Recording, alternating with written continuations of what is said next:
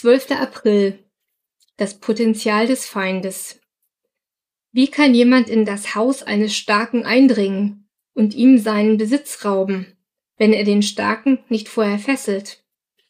Matthäus 12, Vers 29. Eine weitere falsche Annahme in Bezug auf die geistliche Welt ist, dass einige Probleme psychisch und andere geistlich seien. Diese falsche Annahme setzt eine Trennung zwischen der Seele und dem Geist des Menschen voraus, und die gibt es nicht. Es gibt keinen inneren Konflikt, der psychisch ist, denn der Verstand, die Gefühle und der Wille sind immer daran beteiligt. Genauso gibt es kein Problem, das nicht auch geistlich ist.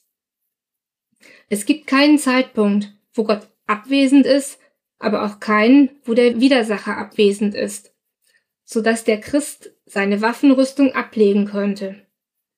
Heute besteht die Tendenz, dass man entweder auf einen reinen Befreiungsdienst ausgerichtet ist und den körperlichen Bereich ausblendet oder aber nur Psychotherapie anbietet und den geistlichen Bereich außer Acht lässt. Dr. Paul Hiebert, ein Missiologe, fasst seine Sicht so zusammen.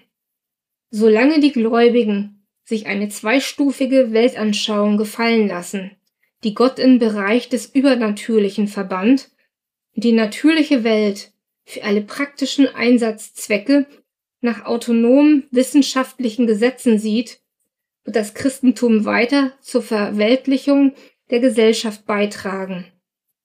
Wenn ihre Weltanschauung die Beteiligung des Gottes dieser Welt an menschlichen Problemen ausschließt ist sie bestenfalls unvollständig, schlimmstenfalls aber eine Verdrehung der Realität. Eine andere falsche Annahme ist, dass Christen keinen dämonischen Aktivitäten unterworfen seien. Die vorherrschende Meinung unter den Gläubigen unserer Zeit ist, dass Christen nicht ernsthaft von Dämonen angegriffen werden können. Oft wird schon die Andeutung der Möglichkeit, dass dämonischer Einfluss ein Teil des Problems sein könnte, schnell abgetan. Unmöglich. Ich bin doch Christ. Nichts hat das Diagnostizieren geistlicher Probleme schlimmer beeinträchtigt als diese Unwahrheit. Wenn Satan die Gemeinde nicht angreifen kann, warum werden wir dann angewiesen, die Waffenrüstung Gottes zu tragen, dem Teufel Widerstand zu leisten, festzustehen oder gefechtsbereit zu sein.